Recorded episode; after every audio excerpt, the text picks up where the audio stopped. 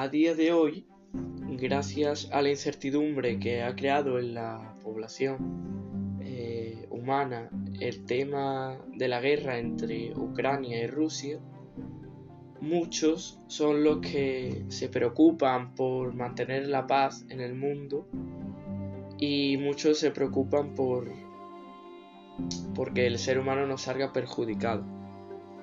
Pero esto eh, se ha vivido durante todo este tiempo eh, porque ha habido guerras entre eh, países de África y países que no son tan importantes para el desarrollo de, centro Europa ¿no?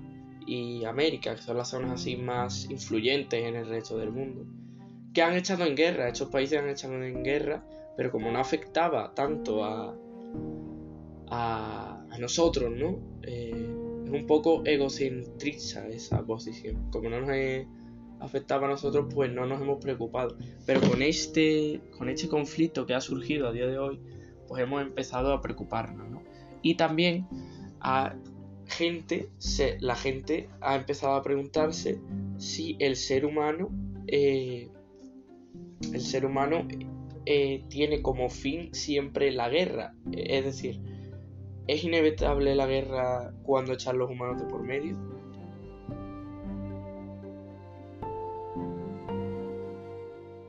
Bien, pues por un lado hay gente que afirma que, que estos, eh, estos seres, que es decir, nosotros los humanos, mm, tenemos la guerra como, como arma, ¿no? Como medida de conquista, es una herramienta que nosotros usamos y que es inevitable. Esta posición es la innatista, que dice que el ser humano va a ir a la guerra por genética, es decir, está condicionado genéticamente, lo que se llama determinismo genético.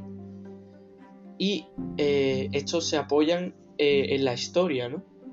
La historia misma nos dice que el ser humano cada vez que quería tenía un objetivo ha llevado a cabo una guerra para conseguirlo. Es decir, el ser humano genéticamente es ambicioso y cada vez quiere más. Por otro lado, también existen argumentos que defienden que no tiene por qué haber guerra, que el ser humano puede ser eh, eh, menos ambicioso o mm, llevar a cabo ciertas medidas que no tienen nada que ver con la guerra para conseguir un objetivo. Eh, por ejemplo, un ejemplo de esto es el altruismo.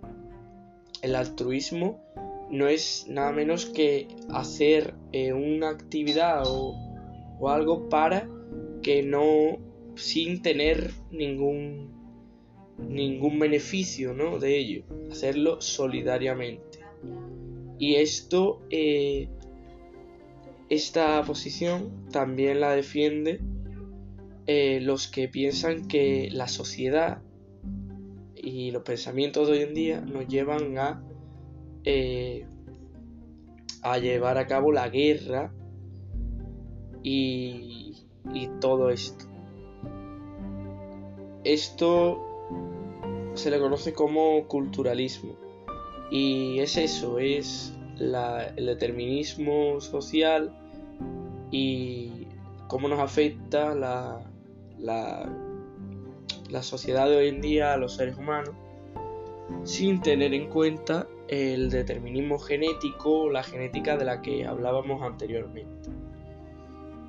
Eh, en conclusión, eh, los seres humanos eh, saldremos adelante, haya guerra o no, metiéndonos también un poco en el conflicto este de Ucrania y Rusia, eh, ya que eh, como lo hemos hecho a lo largo de la historia, también lo vamos a hacer ahora.